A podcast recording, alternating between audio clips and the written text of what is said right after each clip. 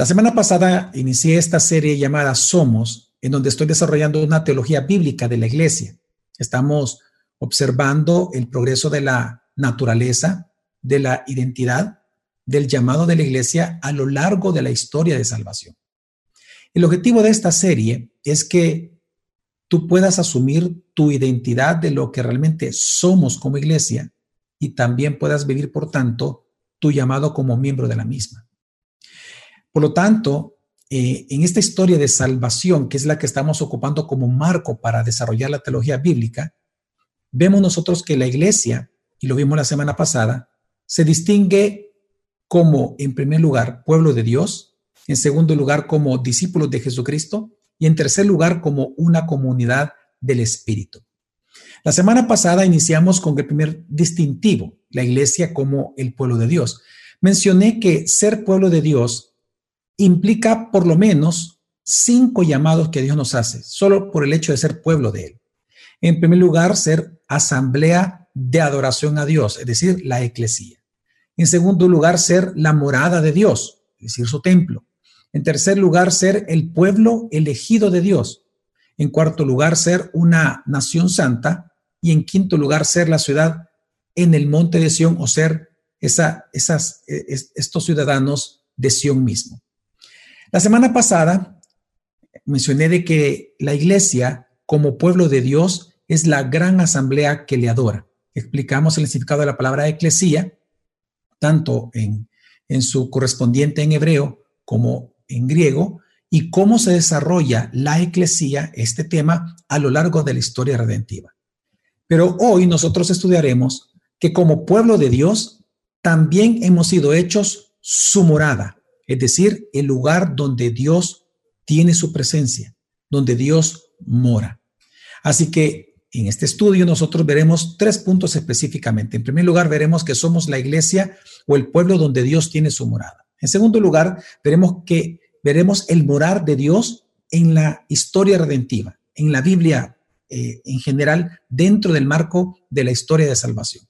Y en tercer lugar, veremos el uso de esta doctrina para nuestra identidad cristiana. Así que vamos a comenzar con el primer gran punto y es, somos la iglesia, el pueblo donde Dios mora.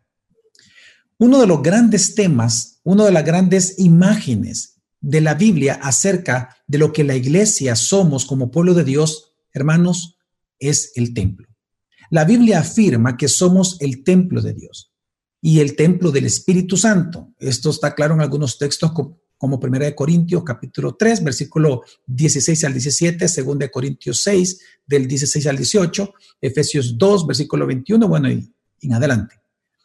Esto significa, cuando la Biblia habla que somos la morada de Dios, cuando habla de que somos templo del Espíritu Santo o templo de Dios, esto significa que nosotros somos la morada actual de Dios en la tierra. De hecho, Efesios, uno de los textos que mencioné, capítulo 2, versículo 19 al 22, dice así.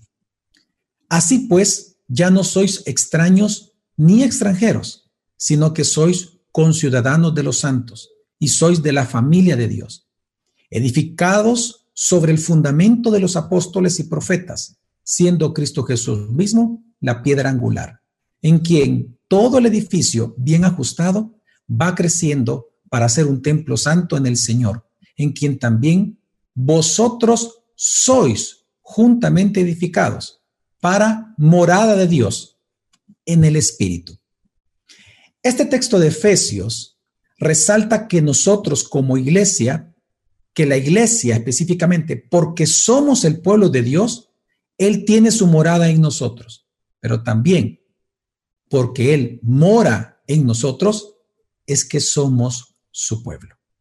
Así, la morada de Dios, hermanos, es uno de los grandes temas que encontramos en la Biblia y uno de los más de las más maravillosas promesas dadas por Dios desde el Antiguo Testamento para nosotros. Por eso, en el Evangelio de Juan, al evento de la encarnación del Hijo, de la encarnación de Jesús, se le llama la morada de Dios en la tierra, según Juan capítulo 1, versículo 14. Sin embargo, Jesús prometió a su iglesia que Él no los abandonaría. Es decir, no solamente Él estaría con nosotros, sino que Él enviaría a su Espíritu Santo a su pueblo, a la iglesia, a la eclesía, para que Dios morara ya no con nosotros, sino en nosotros. Esto lo vemos en Juan capítulo 14 del versículo 15 al 23. Sin embargo, no siempre los cristianos nosotros podemos comprender, o no todos lo hacen, no todos comprenden lo que este privilegio significa e implica a nuestra identidad y deber cristiano el hecho de ser constituidos como pueblo de Dios donde Él tiene su morada. Por esto, para aprender qué significa ser la morada de Dios, tenemos necesariamente que observar este tema dentro de la historia redentiva o historia de salvación. Así que vamos a comenzar a ver esto rápidamente. Vamos a ver el morar de Dios a lo largo de la Biblia. La primera referencia del morar de Dios en la tierra es el jardín del Edén. Las evidencias literarias, bíblicas y teológicas nos sugieren fuertemente o sugieren que el jardín del Edén es el primer espacio sagrado sobre la faz de la tierra, en donde Dios mora con su pueblo. Así, el jardín del Edén es la primera tierra prometida, el primer santuario en la Biblia de Dios en la tierra, el primer tabernáculo que encontramos ahí prototípico, el primer lugar del reposo de Dios y por tanto, Adán fue el primer pueblo de Dios junto con Eva, el primer sacerdote y el prototipo de lo que vendría a ser después en la historia redentiva el pueblo de Israel. Así, por tanto, nosotros vemos que desde Génesis, ser pueblo de Dios implica ser la morada de Dios. Este, este jardín vino a ser el prototipo y el, y el arquetipo de los futuros templos y lugares de reunión de Dios con el ser humano que vamos a encontrar a lo largo de la historia redentiva. Ahora, más adelante, cuando continuamos la historia y obviando, eh, solo por mencionarlo, eh, cómo Dios después, a través de los altares que él pidió, en el caso de Jacob, por ejemplo, que él en su sueño vio a los ángeles descender del cielo y llamó al lugar Betel, la casa de Dios, porque estaba la puerta del cielo. Luego, más adelante de esos eventos de los altares, encontramos una referencia muy fuerte en la historia redentiva acerca del morar de Dios una vez más con su pueblo, de manera muy similar a lo que encontramos en el Edén. Y este morar con su pueblo lo encontramos en el tabernáculo de Moisés. En el monte Sinaí, que esto que voy a hablar está eh, en el libro del Éxodo, del capítulo 25 al capítulo 35, en el monte Sinaí nosotros observamos en la historia que fue ahí donde Dios constituyó a los hebreos redimidos de Egipto como su pueblo, como su eclesía. Eso lo vimos la semana pasada. Pero también la misma escritura nos dice, nos narra, que a su vez ahí mismo en el monte Sinaí fue constituido como el pueblo de su morada. Pues no solamente Dios le dio a Moisés la ley como tal, sino que a la par de esta ley le dio la orden de construirle un tabernáculo para él morar en medio de su pueblo. Eso lo encontramos en Éxodo capítulo 25, versículo 8, que, que dice así y que hagan un santuario para mí, para que yo habite entre ellos. Sin embargo, por cuanto Israel, Israel violó el pacto con el becerro de oro, al bajar Moisés con esta indicación, Dios les amenazó con quitar su presencia de ellos. Así por tanto, por un tiempo Moisés, en lugar de erigir un tabernáculo, al inicio fue una tienda, y una tienda de reunión no puesta en medio de las tiendas de los hebreos en el desierto, sino que era una tienda de reunión puesta afuera, en donde la nube incluso que los protegía, esta nube que también simboliza la presencia de Dios con ellos, estaba fuera de la tienda, arriba específicamente de esta tienda de reunión. Eh, fue en esta tienda en donde Moisés se encontraría con Dios todo el tiempo, porque es un punto de encuentro. Y es desde ahí en donde Moisés le ruega a Dios que les perdone a ellos como pueblo y que tome a Israel por herencia. La misma historia nos dice que Dios accede a esta petición y por lo tanto entonces ya Moisés pone en marcha el proyecto de la construcción del tabernáculo tal cual como Dios se lo pidió y el tabernáculo es construido, este ya no es puesto fuera de las tiendas de los israelitas, sino que en medio, y ya la nube ya no se encontraba fuera, sino que estaba dentro en el lugar santísimo. Ahora, en este lugar, que por cierto, en el tabernáculo, todas sus decoraciones evocan al jardín del Edén, y fue un lugar en donde Dios escogió para prácticamente realizar varias cosas. En primer lugar, para revelar en este tabernáculo su voluntad para su pueblo y para bendecirlo. Es decir, era un lugar donde las personas desde allí serían enseñados con la voluntad de Dios, es decir, con la palabra que Dios iba revelando. Pero en segundo lugar, también establece el tabernáculo de reunión para que el pueblo pudiera escucharlo. En tercer lugar, establece este tabernáculo para perdonar a su pueblo. Es decir, el tabernáculo no era para Dios hacer juicios, sino que era para salvar, para perdonarlos, mediante el sistema obviamente de sacrificios y salvarlos siempre a través de la fe, por lo que escucharían de parte de Dios. Pero incluso algo interesante que vemos en esta etapa es que a la orden sacerdotal, Dios le dio la orden de ministrarle a él y cuidar los instrumentos del tabernáculo y al tabernáculo mismo con las mismas palabras de guardar y labrar dadas a Adán. Esto es importante porque una vez más estamos viendo que el jardín del Edén fue el primer lugar prototípico y arquetípico de las demás moradas de Dios que encontramos en historia redentiva, por ejemplo, y como lo estamos viendo con el tabernáculo de reunión. La siguiente referencia en la historia de redención es ya el templo de Jerusalén el cual fue llamado, como lo sabemos en la escritura, casa de Dios o la casa del Señor, y también fue llamado el santuario de Dios. Cuando esto se construye, nosotros observamos en la misma escritura que Israel fue llevado a centrar su vida alrededor del templo, ya que los profetas les anunciaron que además de las funciones del tabernáculo, que el templo poseía obviamente porque eran las mismas funciones del tabernáculo, también los profetas comenzaron a anunciar que en el templo Ahí sería decidido, sería el lugar en donde sería decidido el destino de todas las naciones. Profetas como Amós, el Salmo 99, nos enseña sobre esto. Pero también esto significa que el templo mismo se convertiría en el tipo o Israel, junto con el templo, es decir, ya como ellos, como una nación en donde la presencia de Dios mora, ellos se convertirían eh, en el tipo de salvación universal en la era escatológica.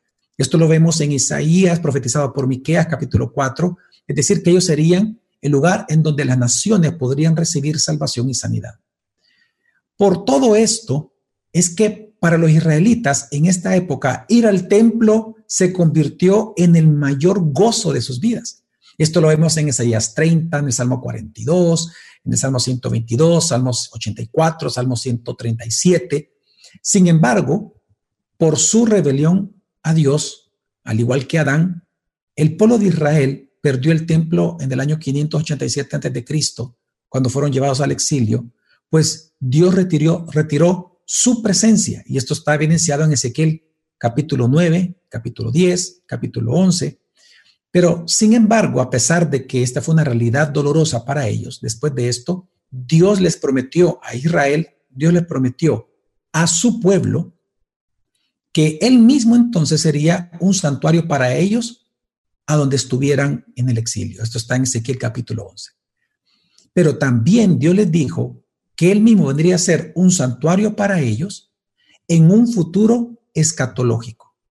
Es a partir de ahí, por lo tanto, cuando Dios anuncia esto a través de Ezequiel, que la esperanza de la nación restaurada sería el nuevo templo. Y ya no sería un templo que sería exclusividad del Israel nacional o étnico, sino que sería, como Isaías lo llama, la casa de oración para todos los pueblos. Esto lo encontramos en Isaías 56 y también Isaías 60, Isaías 66. Es decir, que en este tiempo Dios anuncia a través del profeta Ezequiel y estos otros profetas de que la esperanza escatológica de que Dios moraría una vez más con su pueblo ya no sería en un edificio hecho por manos de hombres, sino que Dios mismo vendría a ser el templo de ellos. Es decir, Dios prometió venir a este mundo como el templo de nosotros. de ahí, si seguimos la historia redentiva, esta presencia de Dios que Él retira del templo, vemos que una vez más se aparece en la tierra, pero ya no en un templo hechos por manos, sino que el Nuevo Testamento presenta el cumplimiento de este simbolismo en Jesucristo. Hermanos, el mismo Jesucristo vino como el sacerdote, el sacrificio y el templo mismo. Él vino a anunciar lo que Juan capítulo 2 en su Evangelio, versículo 19 dice, destruid este templo y en tres días lo levantaré. En este texto, Jesús se refirió a su cuerpo cuando habla de que en tres días levantaré el templo, él se refirió a su propio cuerpo, anunciando de esta manera que el templo sería él mismo, es decir, el templo para su pueblo, el templo para su eclesía, el templo para su pueblo de, de su morada, sería Jesucristo mismo. Así, la imagen de la morada de Dios entre su pueblo del Antiguo Testamento ya se hizo una realidad con la encarnación de Jesucristo. Por eso es que el mismo apóstol Juan, más adelante en su evangelio, él dice, y el Logos se hizo carne y habitó entre nosotros. Esta palabra habitar que ocupa Juan capítulo 1, versículo 14, es la palabra tabernaculizar, es decir, Jesucristo, es decir, el Hijo encarnado, Jesucristo, vino a ser el tabernáculo para todos nosotros. El templo simbolizado en el Antiguo Testamento Jesucristo vino a ser la realidad para todos nosotros, para la iglesia. Por esto es que cuando nosotros vemos en los evangelios la entrada triunfal de Jesús en Jerusalén, en Mateo capítulo 21, esto, esta entrada de Jesús en Jerusalén se interpreta como el cumplimiento de la esperanza escatológica del Mesías a Sión. Esto, lo vemos en Juan capítulo 12, versículo 14 al 15. Esta revelación se hace más evidente y se hace más clara cuando Jesús murió y el velo del templo se rasgó en dos. Esto lo vemos en Juan capítulo 15, versículo 38, pero también lo vemos cuando en el siguiente versículo 39 nos muestra que después de que esto sucedió, que el velo se rasga, es cuando viene la confesión de la fe del soldado romano a los pies de la cruz, diciendo verdaderamente este era el Hijo de Dios. Todo esto nos indica y significa hermanos, que con la muerte de Jesucristo, la función del templo físico fue removida y fue reemplazada por el perdón y la redención de Jesucristo, el nuevo templo, o el templo mismo, la morada de Dios, la habitación de Dios, el tabernáculo de Dios en la tierra, Jesucristo. Y es aquí en donde entonces, hermanos, comienza a cumplirse aquello dicho por Jesús a la mujer samaritana, ¿se recuerdan? en donde él le dijo a ella que vendría un día en que ya no sería necesario adorar a Dios ni en el monte ni en el templo, ni en Jerusalén. Cuando dice Jerusalén se refiere al templo. Es decir, habría un momento, esto está en Juan capítulo 4, en donde Jesús le dijo a la mujer samaritana, ya no sería necesario adorar a Dios en un lugar específico, sino que la adoración sería en espíritu y en verdad. Pues claro, una vez, obviamente, hermanos, llegada la realidad que es Jesucristo, los simbolismos de todo el Antiguo Testamento están cumplidos. Por lo tanto, hermanos, el verdadero templo de la iglesia fue levantado el tercer día, Jesucristo resucitado. Ahora la adoración verdadera es en Jesucristo. La lealtad eh, eh, hacia Jerusalén es reemplazada por la lealtad a la persona de Jesús. Ahora, continuando con la historia redentiva, luego vemos de que Luego de que Jesús ascendió al cielo, la iglesia misma vino a ser entonces la morada de Dios ahora en la tierra, es decir, el templo de Dios. Esto también es claro en 1 Corintios capítulo 3, cuando del 16 al 17 dice así el apóstol Pablo. ¿No sabéis que sois templo de Dios y que el Espíritu de Dios habita en vosotros? Si alguno destruye el templo de Dios, Dios lo destruirá él porque el templo de Dios es santo. Y eso es lo que vosotros sois. Y lo recalco, lo que vosotros sois. Hermanos, somos la iglesia. Somos el pueblo de Dios. Y como pueblo somos el templo de Dios. Y por lo tanto, así como afirma Efesios 2, 20 al 22, que ya lo leí y lo cité anteriormente al inicio de este estudio, la iglesia, por lo tanto, como un edificio, todavía, dice el texto, estamos en construcción, edificándonos mutuamente, pero como templo. Es una vivienda ya habitada por Dios. Ahora, pero la historia de salvación no termina aquí. La carta de los hebreos nos dice que Cristo resucitado eh, como sumo sacerdote ha entrado al verdadero santuario celestial. Eso está en Hebreos 9. Este templo celestial que se menciona en Hebreos es el escenario en donde ocurre Apocalipsis desde el capítulo 4 hasta el capítulo 20. Sin embargo, ya en el capítulo 21 se nos dice a nosotros que la nueva Jerusalén ya no va a tener templo, en ella no va a haber templo. Pero la razón que se nos dice es porque Dios y el Cordero serán nuestro templo mismo. Es ahí en donde, hermanos, todos nosotros veremos el rostro de Dios, así lo dice la Escritura, literalmente en Apocalipsis, y estaremos con Él como un reino de sacerdotes, algo que desde el Edén fue anunciado. Y como reino de sacerdotes eterno, estaremos sacrificando sacrificios de adoración y de alabanza a nuestro Rey, a nuestro Redentor.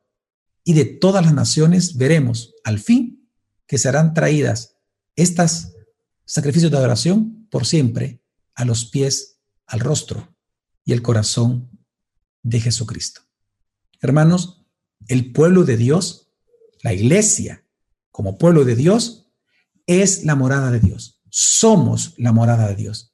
Y como Dios mora en nosotros, somos el pueblo de Dios.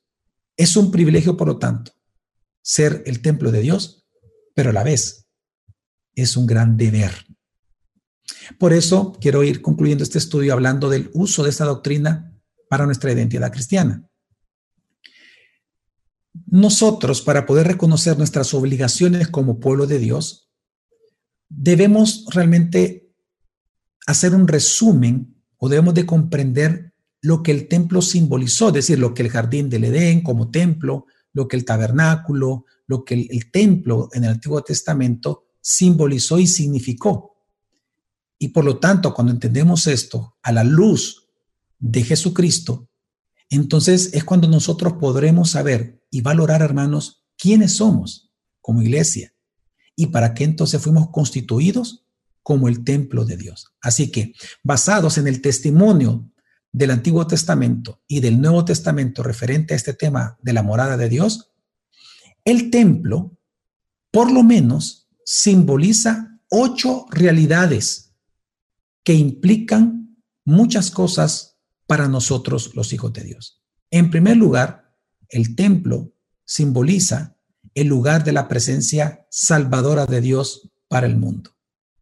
Algo que nosotros vemos después de analizar y hacer una teología bíblica del templo en la escritura es que el templo era el lugar para el perdón de las naciones. Y esta realidad se hizo evidente con la encarnación de Jesucristo. Obviamente Él vino a salvar. Por lo tanto, esto nos dice mucho a nosotros sobre cuál es nuestro deber ahora que somos el templo de Dios. Y es que nuestra función, por lo tanto, como iglesia, hermanos, no es juzgar a las personas, no es burlarnos de sus pecados, no es juzgar al que está perdido, sino es predicar el Evangelio de salvación y adorar a Dios como su templo. En segundo lugar, el segundo simbolismo que encontramos en la escritura respecto al templo es la victoria de Dios sobre sus enemigos. Es importante notar de que el Edén, cuando fue edificado como templo, cuando Dios lo creó como templo, el tabernáculo, el templo mismo que construyó Salomón, fueron en tiempos de paz. Se anunciaron tiempos de paz. Edén no había pecado, el tabernáculo fue después de haberlos redimido, y venía una época de paz para ellos. Luego vemos que, por eso Dios le dijo a David que no podía construir el templo porque era un hombre de guerra, le dice, sino que cuando se, cuando se le dice a Salomón que lo construya, recordemos lo que significa la palabra Salomón, que también que lo que significa es lo contrario a su papá David, significa paz. Por lo tanto, y cuando viene Jesús al mundo, el verdadero templo del cual los demás apuntaban, Recordemos que por los ángeles en Lucas vemos que fue anunciado al mundo que venía un tiempo de paz. Paz a los hombres, decía. Paz a los hombres de paz y buena voluntad a los hombres. Fue anunciado por los ángeles cantando. Es decir, el templo, un gran símbolo del templo, es la victoria de Dios sobre sus enemigos. Ahora, esto nos enseña algo bien importante, y es que estamos comprometidos a la guerra espiritual. Hermanos, nosotros somos la iglesia militante. Estamos inmersos en una guerra espiritual. Y por lo tanto debemos de tomar ejemplo de la iglesia triunfante. Es decir, aquellos siervos que ya murieron, pero que triunfaron que triunfaron por medio de la fe en medio de las tribulaciones. Por eso se llama la iglesia triunfante, porque ya triunfaron ellos, su fe. Ellos son los victoriosos ahora. Entonces, como iglesia militante, tenemos que tomar ejemplo de ellos. Bueno, de hecho, eh, en Apocalipsis 7 se nos narra de manera bien interesante que las personas que están sirviendo en el templo en, Apocalipsis 7, estos siervos de Dios Ahí mismo se, dice que son aquellos que vencieron la gran tribulación, es decir, los vencedores. Hermanos, lo que vence al mundo, porque estamos en guerra espiritual todo el tiempo, lo que vence al mundo es nuestra fe en el Hijo de Dios. Debemos de entender que hay una guerra espiritual. Nuestra guerra espiritual es contra las filosofías, los anticristos, el secularismo, el paganismo, es decir, toda filosofía contraria a Cristo. No solamente estamos en guerra con nuestra propia carne, no solamente estamos en guerra contra Satanás mismo, aunque Satanás fue vencido en la cruz. Nuestra guerra principal es contra las potestades de este mundo y el mundo mismo. Por lo tanto, es a través de la fe en Jesús que nosotros también seremos y somos los vencedores. El tercer símbolo que encontramos en la escritura y que nos enseña mucho a nuestra identidad cristiana es el templo como imagen de la morada y santuario celestial de Dios. Es muy claro en la escritura y hay versículos que lo mencionan de que Dios creó el Edén como un microcosmos del santuario celestial. De igual manera fue el tabernáculo y el templo. Son, es decir, son una imagen de la morada celestial o el santuario celestial de Dios. Todo esto nos enseña de que nosotros, hermanos, estamos llamados a testificar del gobierno de Dios en nuestras vidas como testimonio a las naciones. Es decir, nosotros tenemos que modelarle a las personas y mostrarles a través de nuestra obediencia a la voluntad de Dios que estamos sometidos a Él porque Él es el Señor, que Él nos creó, por lo tanto Él nos gobierna. En cuarto lugar, también vemos que el templo es símbolo del lugar de comunicación de la voluntad de Dios para su pueblo. Como morada, por lo tanto, eso nos enseña que somos los pregoneros de su voluntad, es decir, los pregoneros del Evangelio a los no creyentes y los pregoneros de su Evangelio para que la iglesia sea edificada en el temor y en el amor del Señor. Es decir, que como iglesia, solo por hecho que somos morada de Dios, debemos de edificarnos mutuamente en el temor de Dios, como hermanos en Cristo, mutuamente. En quinto lugar, el quinto símbolo es el centro de la vida de su pueblo. El, templo siempre fue el centro de la vida, no solamente comercial, sino que de la vida espiritual y religiosa del pueblo. Eso nos enseña que nosotros, hermanos, somos y debemos ser una comunidad de creyentes que nos apoyamos y nos amamos mutuamente todo el tiempo. Por eso las escrituras ya se nos dice, nosotros, Pablo dice, que debemos de amarnos y hacer bien mayormente a los de la familia de la fe, porque somos realmente una familia, porque somos todos un templo. En sexto lugar, lo que también simboliza el templo es la santidad de Dios y la separación de lo impío. Esto nos enseña dos cosas principalmente. En primer lugar, a que tenemos que edificar, porque somos templo, debemos de edificarnos mutuamente por medio de una vida piadosa, una vida justa. Por eso también debemos de discipularnos, pero también debemos de aspirar a ser discipuladores de otras personas. Es decir, no solamente tenemos que ser discípulos, sino que también debemos de llevar a otros a que sean discípulos de Jesucristo, enseñar a otros. Pero también esto nos dice que tenemos que congregarnos y no debemos de dejar de congregarnos como algunos tienen por costumbre. En séptimo lugar, el séptimo símbolo es de la práctica de la justicia, la paz y la bendición de Dios. Esto lo vemos como un símbolo fuerte en el templo. Esto nos enseña, hermanos, que la teología, es decir, lo que Dios enseña, debe de llevarnos a una vida justa. Tu teología tiene que llevarte a una vida justa, sin venganza, sin odio, sin violencia. Por eso la escritura dice, bienaventurados los pacificadores, los que tienen hambre y sed de justicia. Porque como templo, nosotros, el templo, recuerden, no vino para hacer juicio. El templo es el lugar donde Dios establece su presencia para sanidad de las naciones, para salvación. Y por último, una imagen importante del templo también es ser la imagen de Jesucristo. Hermanos, nosotros estamos llamados a ser la imagen de Jesucristo, a ser edificados según esa imagen. Estamos llamados nosotros a que Cristo, a que Dios a través del Evangelio forme en nosotros dicha imagen. Esto significa que como hermanos, que como hijos de Dios, debemos de amar sacrificialmente al prójimo. Debemos de amarnos sacrificialmente unos a otros, mostrarnos a Cristo mutuamente a través de lo que hablamos, como también a, a través de lo que vivimos. Ahora, todas estas implicaciones a nuestra identidad cristiana las podemos resumir en tres propósitos de Dios para la iglesia.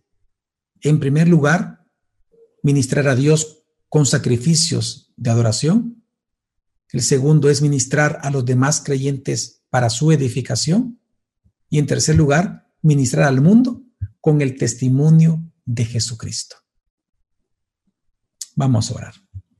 Dios, en este día te damos gracias por tu estudio, gracias Señor por enseñarnos, gracias por amarnos, gracias por cuidarnos. Te pedimos Dios que pongamos por obra, que no seamos solo oidores, sino que como ahí mismo lo hemos aprendido, seamos obradores de tu palabra, Dios, que la teología nos lleve a una ortopraxis de piedad y de santidad. Gracias te damos en el nombre de Jesús. Amén. Y aquí tengo dos preguntas. Voy a, a comenzar a responderlas. Nuestro hermano Julio nos pregunta, eh, según la explicación, nosotros en este tiempo conformamos el gobierno de Dios. El sí, pero todavía no en la tierra, ¿verdad? Eh, no es que nosotros conformamos el gobierno de Dios, sino que somos el pueblo de Dios, que Dios gobierna. El gobierno es de Él, es un gobierno autónomo, un gobierno que le pertenece. Sí, obviamente, como usted lo menciona, nosotros, eh, como pueblo de Dios, como iglesia, como morada de Dios, como templo, estas metáforas, como, como el reino de Dios al cual pertenecemos y conformamos como miembros, todas estas metáforas y realidades espirituales fueron inauguradas con Jesucristo a través de su muerte y su resurrección. A partir de ahí son inauguradas. Pero obviamente eh, en, en, el principio del ya, pero todavía no, que encontramos en la escritura, que de hecho lo mencioné eh, en Juan capítulo 4 con Jesús y la samaritana, en este ya, pero todavía no lo que nos dice es que ya fue inaugurado todo esto. O sea, ya somos hijos, ya somos miembros del reino, ya somos iglesia, ya somos la morada de Dios, somos templo, pero todavía no se ha consumado, sino que la consumación va a ser después de que Jesucristo venga por su iglesia por segunda vez, y ahí vienen los juicios y obviamente también la resurrección de los muertos y la salvación eterna. Y luego de eso, la constitución de la nueva Jerusalén en nuevos cielos y nueva tierra. Luego nos pregunta Sigifredo, pastor, ¿Dios habita en nosotros como dicen y predican algunas iglesias cristianas? Sí, Dios habita en nosotros a través del Espíritu Santo. Recordemos que Él es el otro paracleto. El paracleto el primer paracleto que tuvimos nosotros es Jesús. Pero cuando Él asciende al cielo, Él envía su espíritu. Por lo tanto, Dios, el Dios triuno, a través de su espíritu, Él mora en nosotros. Es interesante que en Juan capítulo 14, Jesús dijo que todos aquellos que crean en el mandamiento, que crean en Dios, Jesús dijo que por cuanto Dios, el Padre, moraba en él y él en el Padre, dice, aquellos que nos aman, que aman a Dios, que me aman a mí, vendremos con mi Padre y haremos morada con él. Esa palabra morada es tabernacular. Es decir, Dios, Jesús prometió antes de su muerte su, su resurrección que el Padre, el Hijo, vendría a ser la morada en nosotros. Ellos vendrían a morar en nosotros. Pero luego, ya en Juan, más adelante, se nos dice de que esta morada sería por medio del Espíritu Santo. Entonces, tenemos confirmado por testimonio bíblico que el Padre, el Hijo y el Espíritu Santo moran en nosotros a través del Espíritu. Porque recordemos que ellos son inseparables, indivisibles, sin fusión y sin mezcla. Cuatro palabras claves para entender la Trinidad. Así que Dios mora en nosotros. Cristo en nosotros, la esperanza de gloria, dice la Escritura. Cristo en nosotros. Eh, pregunta desde YouTube. Dice nuestro hermano Hernán, ¿qué representa el candelabro de siete brazos en el templo y con el jardín del Edén? Dios lo bendiga, solo de Guatemala. Sí. Eh, en el simbolismo que encontramos nosotros en el templo, hay mucho detalle, muchísimo. Y algunas cosas, eh, la misma escritura nos da luz sobre lo que puede significar y otras cosas no. En el caso del candelabro, quizás el detalle que sí lo encontramos en la escritura es que cuando Dios dice cómo debe de ser el candelabro, terminan las siete lámparas en forma de flor y cuando vemos el ornamento de todo el tabernáculo, que el, el, velo, por cierto, el velo que se rasgó no solamente tenía las imágenes de un jardín de palmeras, es decir, sino que todo lo que encontramos dentro del tabernáculo, todo evoca un gran jardín. Por eso yo hablé de que hay una conexión directa de lo que el tabernáculo también quería evocar, y era el jardín original. El jardín, es decir, la primera y arquetípica morada de Dios. La palabra arquetipo significa el modelo original del cual todo lo que sucede después toma ejemplo. El templo o la morada de Dios arquetípica en escritura, el lugar de la morada es el Edén. Así que por eso es que vemos muchos nosotros, hay muchos simbolismos, no es, mi, no es el objetivo del estudio bíblico de esta noche hablar de eso, porque para eso podemos tomar un, tiempo muy largo para hacerlo y de hecho, con gusto más adelante yo lo pudiera, pudiera dar. Así que, eh, porque de hecho, eh, eh, este es un tema que, que me apasiona mucho, en el cual yo mucho he aprendido y es la presencia tabernacular de Dios a lo largo de la historia redentiva.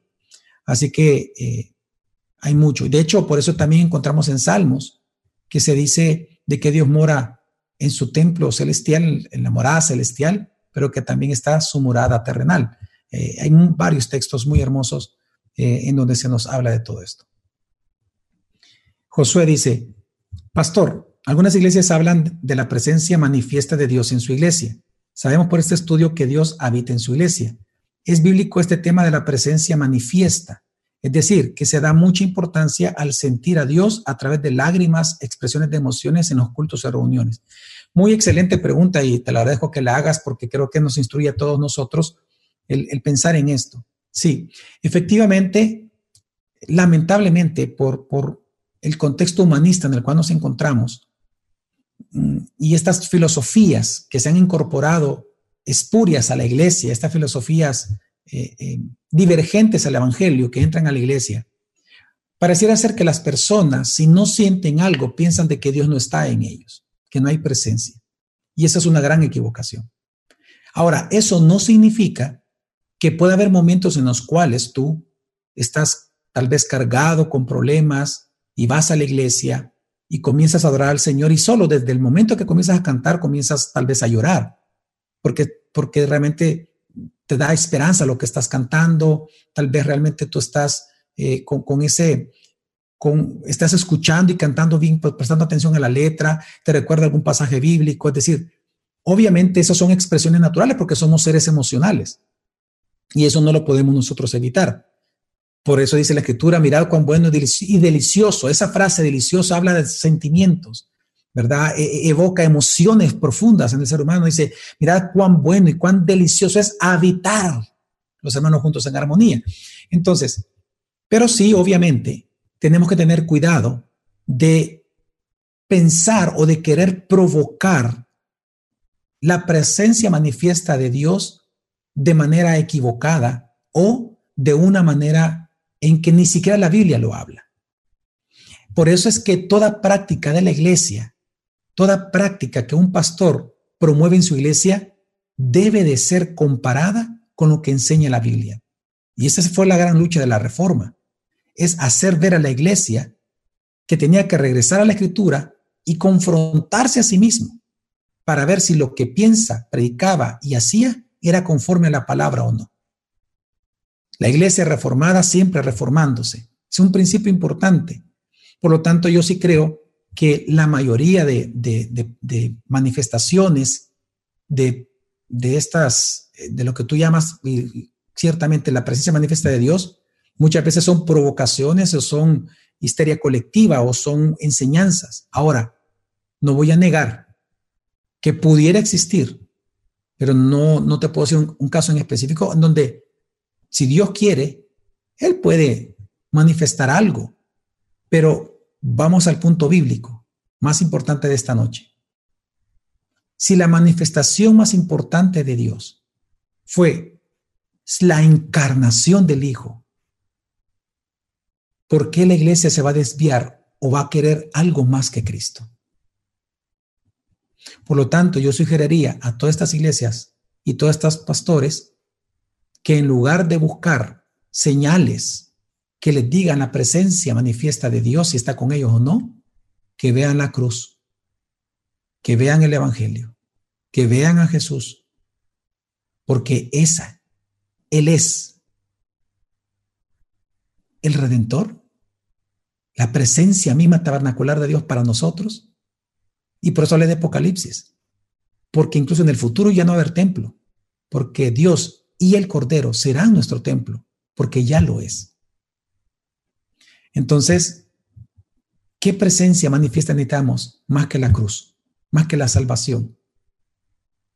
Por eso es que el Espíritu Santo es lo que se dice Pablo es que da convicción. Ya lo demás puede llevarnos no solamente a excesos, sino a, a desviar nuestra mirada de Cristo hacia algo fuera de Él. Y eso es completamente peligroso y pecaminoso dentro de la iglesia.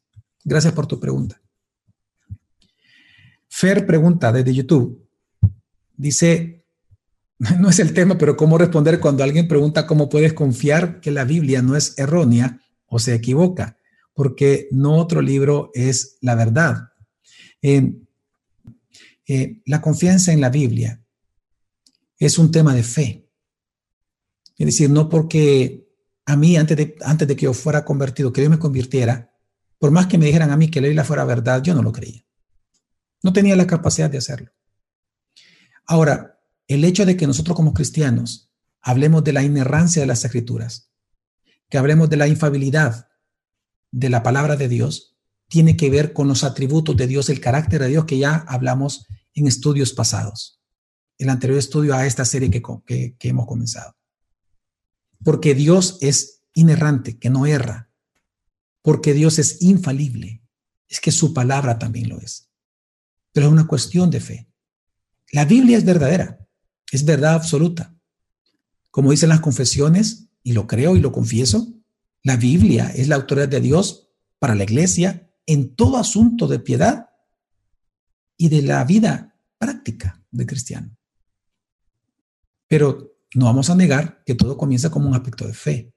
Ahora, si la persona va a comenzar a citar textos, eh, por ejemplo, que dice, no, que lo que enseña, por ejemplo, de, las pirámides o cuando hablamos de, del diluvio, aparece en los, en los escritos ugaríticos y en, en, los escritos mesopotámicos antes de que Génesis fuera escrito, así que Génesis es una copia, es todo lo contrario.